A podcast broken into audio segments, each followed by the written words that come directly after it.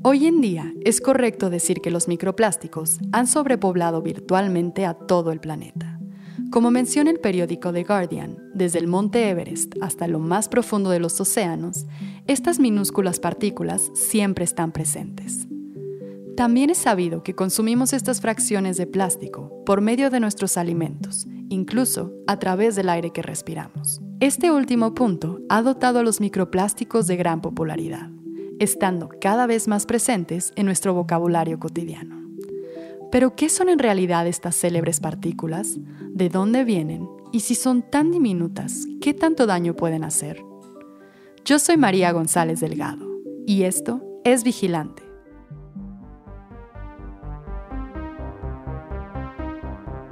Esto es Vigilante y queremos cambiar las cosas. Somos un medio informativo que busca difundir la verdad en temas relacionados a la crisis ambiental que vivimos en México y el mundo. Queremos alcanzar la lucidez y crear conciencia en todos los niveles. Ya es hora de que nos hagamos responsables. Hoy hablaremos de microplásticos, el pequeño problema que amenaza todo el planeta. Se encuentra con nosotros Omar Rivera Garibay biólogo marino con una amplia perspectiva y formación en sostenibilidad y una larga e interesante trayectoria dedicada al impacto de los residuos plásticos en los ecosistemas marinos. Su trabajo incluye diversos esfuerzos científicos y una importante colaboración con la organización internacional Greenpeace. Fue su gran pasión por los peces lo que llevó a Omar a adentrarse en el tema de los microplásticos. Al abrir el contenido estomacal de una de sus especies favoritas, encontró unas cuantas pequeñas piezas de plástico dentro de él. Comencemos por lo más básico. ¿Qué son los microplásticos? En 1907, imagínate. 1907, alguien que se llama, bueno, que se llamó Leo Beckland, eh, escribió en su diario y decía como a menos que esté muy equivocado este invento, este, va a ser muy importante. Leo Beckland fue el primero que logró como sintetizar un polímero, ¿no? Digamos que le dicen que es el, inventor de los plásticos. Si nos ponemos a pensar un poquito más de, de, 100 años después, eh, vaya que fue un invento importante, ¿no? Actualmente en el mundo se están produciendo 400 millones de toneladas de, plástico al año y de, ese, de esa cantidad, entre 10 y 12 millones de toneladas de plástico están terminando en los océanos. Eh, inevitablemente, ¿no? Entonces, vaya que sí fue un, problema, ¿no? Entonces yo creo que el problema con, o, el tema aquí con los microplásticos es que ya sabemos que hay un montón de plástico produciéndose y sabemos que estos plásticos están en todos lados del mar. Los podemos encontrar en los polos, los podemos encontrar en las partes más profundas del océano. Y justamente las propiedades que tienen estos plásticos que son de alta duración, o sea, tienen una larga vida y justo que flotan permite que estén en todos lados del mundo. ¿no? ¿Qué pasa cuando de repente estos plásticos que, terminan inevitablemente en el mar se, se ven sujetos a el oleaje, se ven sujetos a la luz del sol, se ven sujetos a la salinidad, empiezan a fragmentarse? Y aquí es cuando por fin te respondo la pregunta, porque precisamente la literatura te dice que un microplástico es todo aquel plástico que gracias a esta fragmentación termina siendo menor a 5 milímetros. Entonces ahí es cuando podemos decir que eso es un microplástico. La creciente popularidad de este tema está ligada a la cantidad de residuos plásticos en los ecosistemas del planeta. Pero la realidad es que los microplásticos no son un problema reciente. De hecho, su existencia comienza décadas atrás, cuando fueron introducidos conscientemente a nuestras vidas. ¿Recuerdan las maravillosas microperlas de sus jabones exfoliantes o pastas de dientes? Escuchemos de dónde vienen estas micropartículas, cómo viajan y hasta dónde pueden llegar. Podemos empezar como a deshebrar esta parte, porque no es, no es en sí un, solo ente, ¿no? el microplástico. Si de repente le exploramos un poquito más, los, los plásticos están hechos a veces de diversos materiales y tienen eh, aditivos que justamente hacen que tengan propiedades que tienen, que sean flexibles, que sean más duraderos. Entonces no solo es una cosa la que está, la que está ahí, ¿no? sino que es un compendio de varias, varios materiales, varias este, sustancias químicas en el agua. Hay algunos microplásticos que no se hacen, sino que, que no se hacen con, con, todo esto que te acabo de explicar, con, con el sol, con, con la salinidad con, todas estas condiciones ambientales, sino que los, los crean de esa manera. ¿no? Este, el ejemplo más sonado es justo estas cuestiones cosméticas. Este, que, precisamente son, son microperlas, ¿no? Y así, así están de, pequeños desde su fabricación, ¿no? Entonces es, otro, es otra categoría, digamos, que, que, existe de estos, de estos microplásticos. En nuestros trabajos que hemos hecho y en los trabajos que he podido revisar puntuales de contar cuántos y qué tipo de microplásticos hay, el gran porcentaje son fibras este, sintéticas. Derivadas puede ser tanto justo de, la ropa o, incluso este, de, otras actividades muy cercanas al, mar, ¿no? Pueden ser como hilos de nylon de pesca, pero este, está más asociado justo con, la industria textil. Entonces, claro, o sea, si hay algo que, nosotros estamos contribuyendo a eso es justo eh, desde, desde casa lavar nuestra ropa, definitivamente hay una entrada grande por parte de, de nosotros en ese, en ese sentido.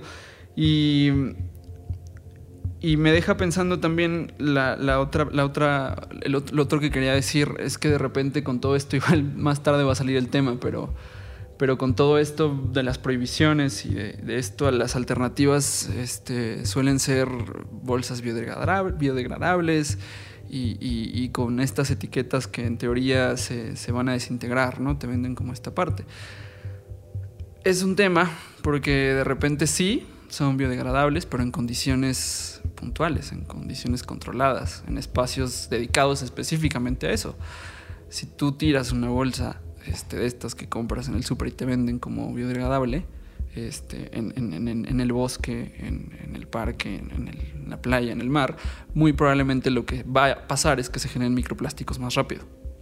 Entonces, eso es, eso es un, uno de los, de los ejemplos que, podríamos mencionar.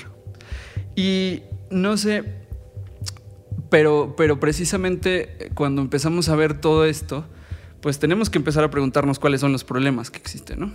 Entonces, de, de, pasar a entender que estas partículas tienen distintas eh, sustancias para su fabricación, de repente hay que entender también que, que estas estas partículas viajando en, muchos lados del mar, de repente se les pueden adherir cosas, ¿no? Y cuando, cuando hablo de cosas me refiero a contaminantes, ¿no? Contaminantes o incluso eh, patógenos, eh, cuestiones bacterianas. Entonces, eso es, eso es una de las cosas que de repente pueden implicar un, problema grande, ¿no? Eso es una parte y la otra parte es lo que es muy sonado, ¿no? que es esta parte de que estas, estas partículas tienen la capacidad de atravesar membranas, de atravesar tejidos y de repente los tenemos en las especies marinas. Con esto entramos a los impactos que provoca la existencia de los microplásticos. Como recién mencionamos, una de las preocupaciones más evidentes es la de los daños a la salud humana. Pero a pesar de ser uno de los temas más populares en nuestros tiempos, todavía no se cuenta con información suficiente para conocer las verdaderas consecuencias de ingerirlos de manera constante. Pero los impactos son bastante más complejos y van mucho más allá de las afectaciones a la salud y al ambiente. El tema de los peces ingiriendo plástico de repente entra el tema ambiental, de repente entra el tema social, de repente entra justo el tema de salud, el tema de economía, ¿no? Entonces podemos ir platicando sobre ese tema y saldrán más, más datos ahí de repente. Pero precisamente el, hecho de que los, los peces puedan ingerir eh, partículas plásticas puede tener diversos caminos, ¿no? Y uno de esos caminos es, de repente el pez eh, ingiere la partícula de plástico y lo que va a pasar es que una de dos o se queda en alguno de esos órganos, ya sea respiratorios o digestivos, y eh, todos estos químicos que de repente hablábamos hace un momento se, queden en el interior del, pez y haya problemas ya sea supletales a un, largo plazo, un mediano plazo, o de repente pues justo se enfermen o incluso este, se mueran. También puede pasar que no, no suceda nada. Al final este, esas partículas puede que entren y salgan y, todo bien. Pero justamente hay caminos en los que las cosas no son, tan buenas, ¿no? Entonces, ¿qué pasa con esto? De repente, si tienes peces con eh, plástico dentro, con sustancias químicas están en su, en su cuerpo, puede haber problemas este, de comportamiento, puede haber problemas de salud en general, este, reproductivos, este, incluso hay un ejemplo bien interesante en el que los peces de arrecife, que tienen plástico dentro de su, de su cuerpo, eh, tienden a ser menos descuidados con los depredadores. Es, es, es, interesante, pero es, largo el, el, artículo para, para, que te lo cuente ahora, pero en, grandes rasgos es de esa forma. Este, entonces, ese tipo de cositas que si las ves puntuales, de repente puede que sea un dato interesante listo, pero si lo traslocas a una cuestión poblacional, de repente, pues a lo mejor eh, ya empezamos a hablar de problemas con las comunidades de peces que se pescan, ¿cierto? Entonces, ahí es donde empezamos a conectar ahora con justo pues esta brecha de, pasar de, de, los problemas ambientales ahora pasar a los problemas sociales, ¿no? ¿Cuáles son de las actividades que están más vulnerables, digamos, en, en este tema? pues la, actividad pesquera. ¿no? Si estamos hablando justo de que los peces pueden tener cambios poblacionales incluso derivado de tener plástico dentro, pues obviamente podemos eh, referirnos a los pescadores como uno de los primeros eh, afectados, digamos, de cierta manera. Y aquí, cuando, cuando hablo de esto, hay, hay varios y hay un montón de estudios que, que, justo están experimentalmente tratando de entender más esto. Y eh, quiero contar un poco sobre un, ejemplo en el que en Hawái el, estudio se centra en identificar cuánto porcentaje de alimento disponible hay para los peces en estado larvario y cuánto microplástico hay disponible. Y resulta que este trabajo nos dice que es muchísimo más el plástico que hay que todo el zooplancton en este caso que usualmente comerían, ¿no? Entonces, no es una cuestión ya del pez grande como tal, sino que estamos hablando de que puede haber problemas incluso para los peces en estado larvario. Y eso, obviamente, a lo largo, con el paso del tiempo, pues puede traer problemas grandes, graves para, para los pescadores, ¿no? Entonces, ese es un ejemplo.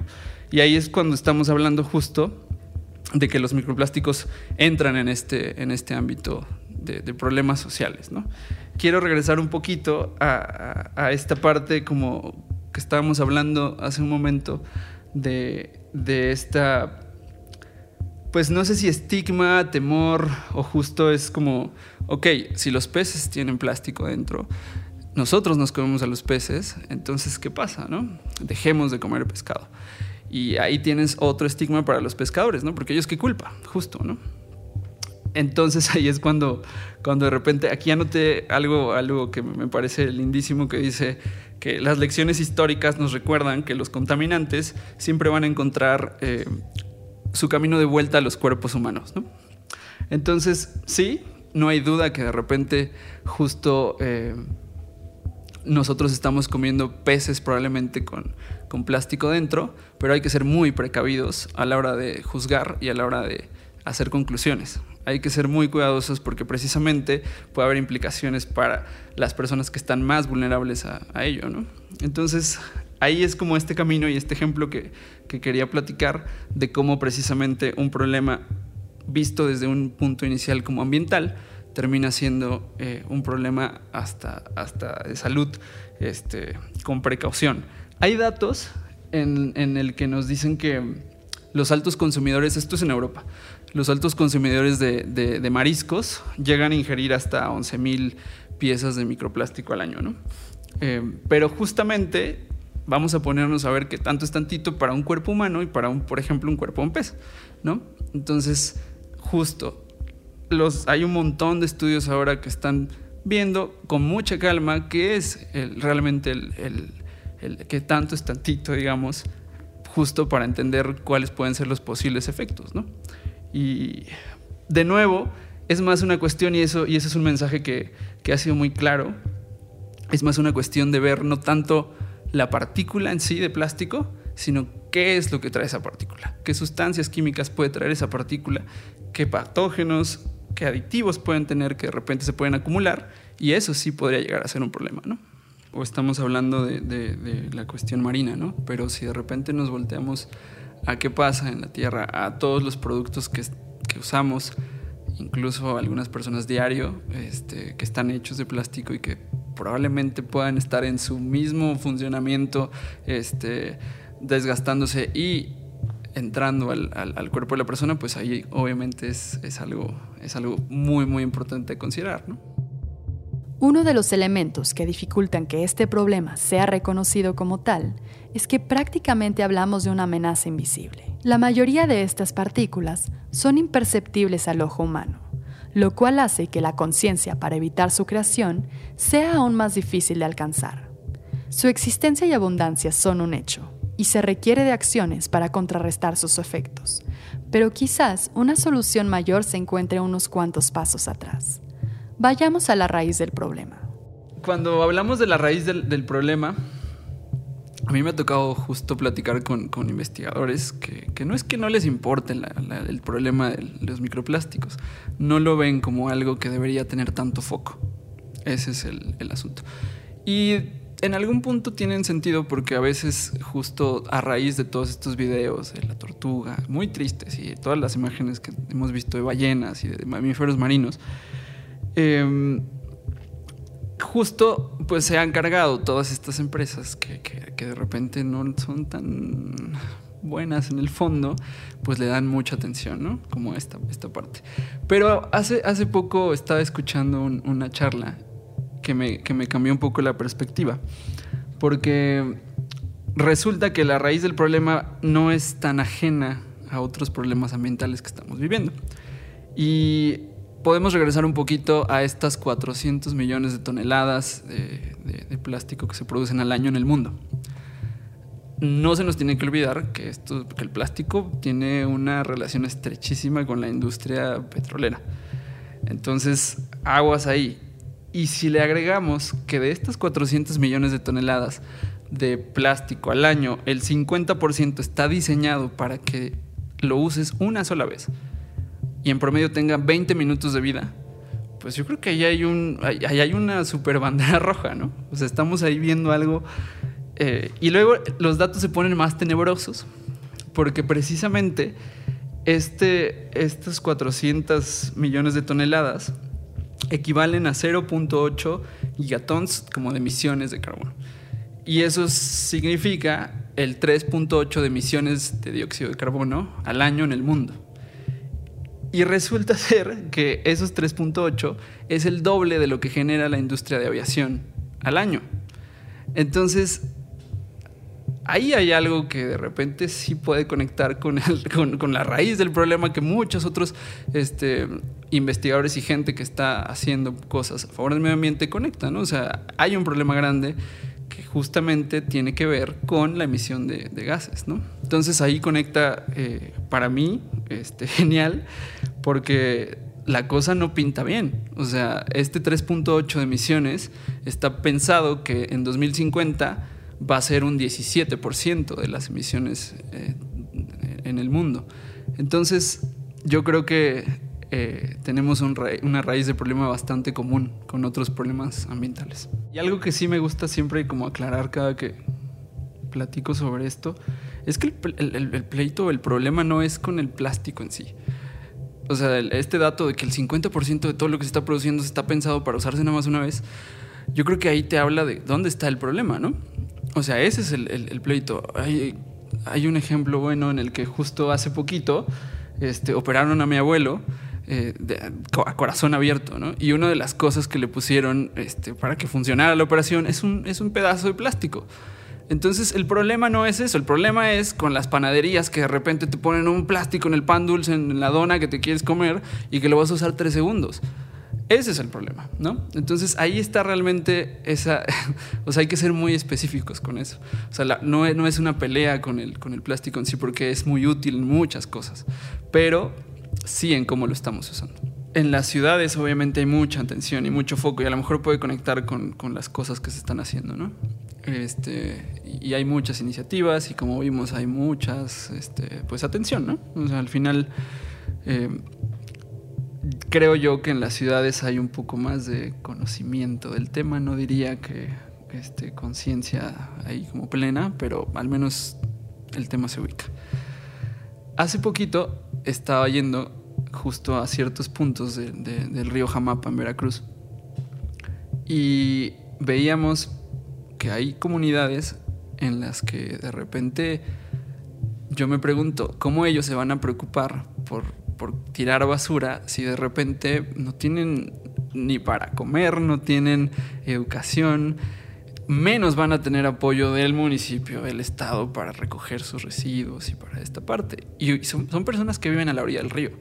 Y son personas que o la queman, o la embolsan y la avientan. Entonces, creo que puede conectar un poco con el la raíz del, problema al final, porque se nos olvida que México y Latinoamérica es un lugar extremadamente desigual. Entonces, eh, bueno, ahí creo que el hecho de de centrar atención y foco y campañas y mucho dinero gastado, va, está súper bien, pero como en todo, hay personas también que no tienen ese, foco, ¿no? Y que de repente se, le puede, se les puede juzgar, pero creo que sería injustísimo juzgarlas, ¿no? Comprender el proceso de los microplásticos nos permite acercarnos a soluciones estratégicas que sean más fáciles de llevar a cabo si regresamos al inicio, parece ser una trayectoria de oportunidades de intervención antes de enfrentarnos a los microplásticos. ¿Qué suena más factible? ¿Atacar la raíz del problema, siendo la producción, gestión y el uso de plástico? ¿O buscar recolectar miles y millones de micropartículas que se encuentran regadas por los suelos, aires y aguas de todo el mundo? Por supuesto, esto conlleva la acción y responsabilidad de múltiples actores y esfuerzos conjuntos. Cuando tú tienes o cuando cuando de repente no puedes visualizar el, problema como es en este caso, porque estamos hablando de cosas pequeñitas, la cosa se vuelve complicada. Entonces, los esfuerzos para atacar el problema de, de, los microplásticos terminan siendo, vamos a echarnos un paso para atrás con las cosas que sí podemos ver.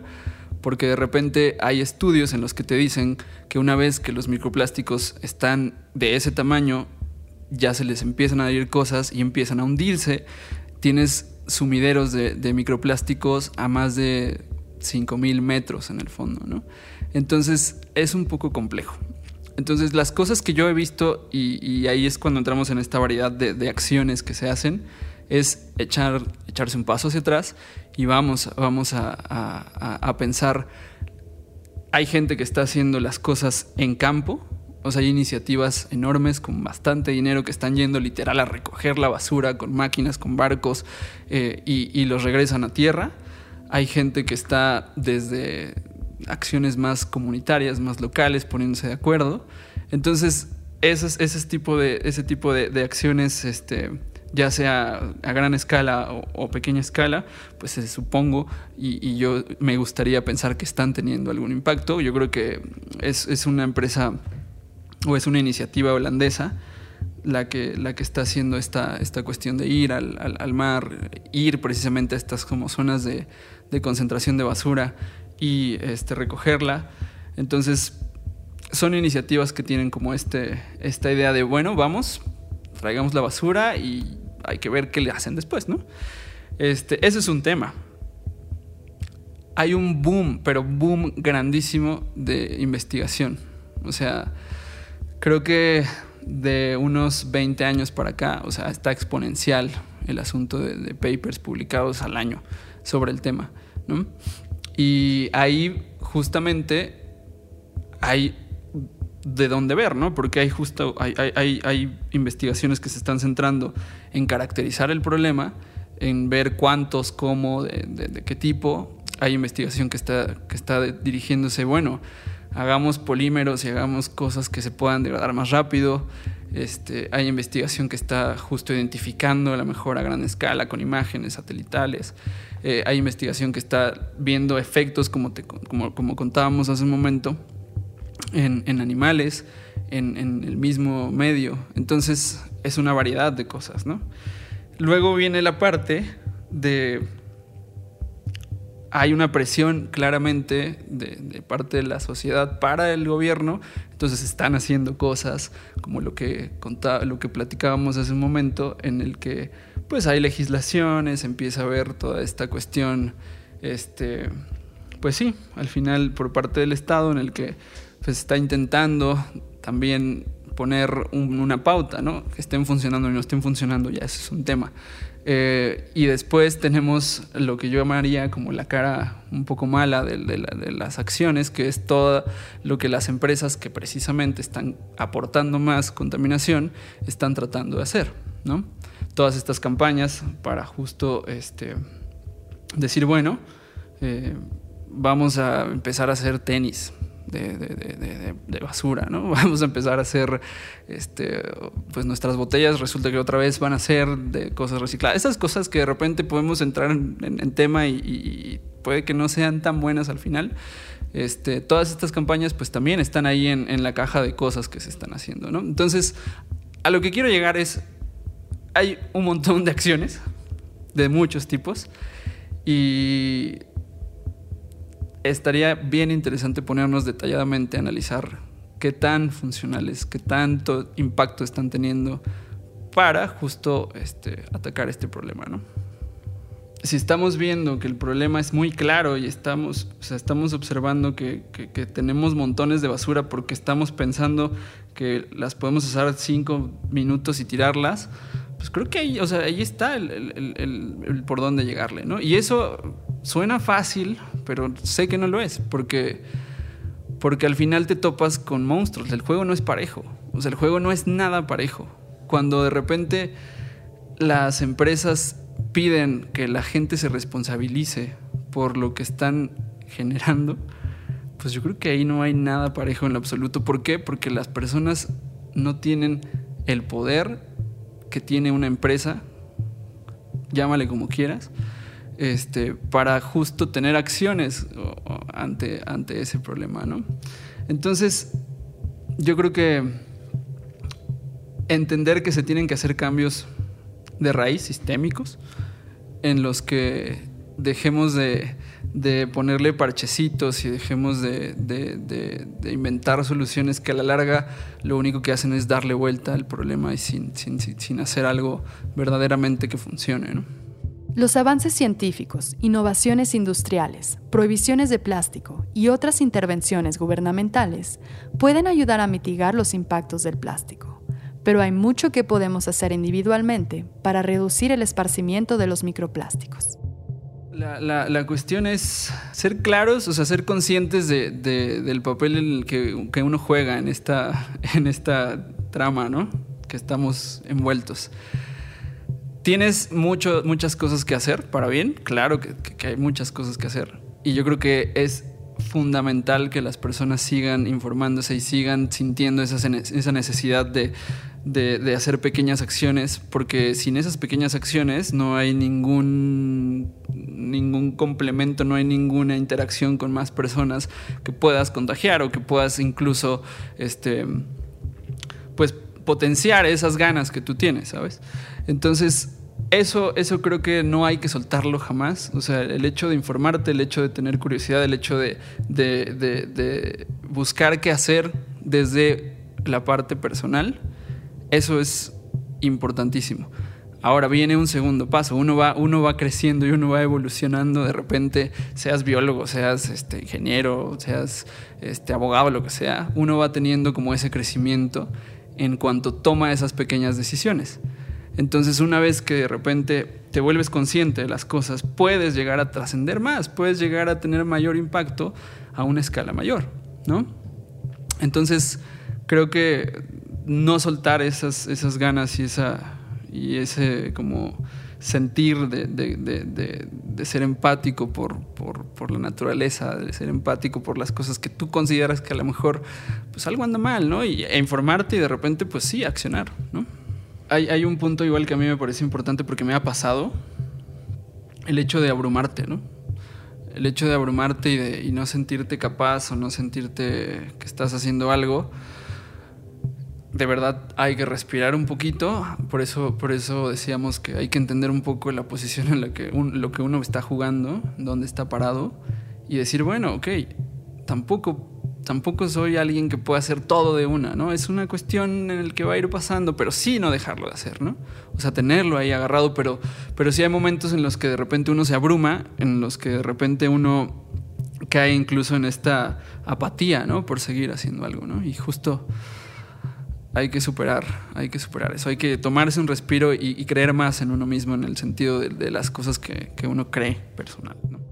Otras acciones puntuales que podemos llevar a cabo individualmente son lavar con menos frecuencia nuestras prendas y optar por productos de fibras naturales en vez de sintéticas.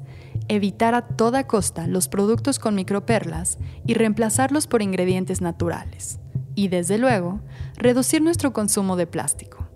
Recuerden un concepto clave que mencionó Omar. No se trata de declararle la guerra al plástico, pero sí a la manera en que lo estamos utilizando.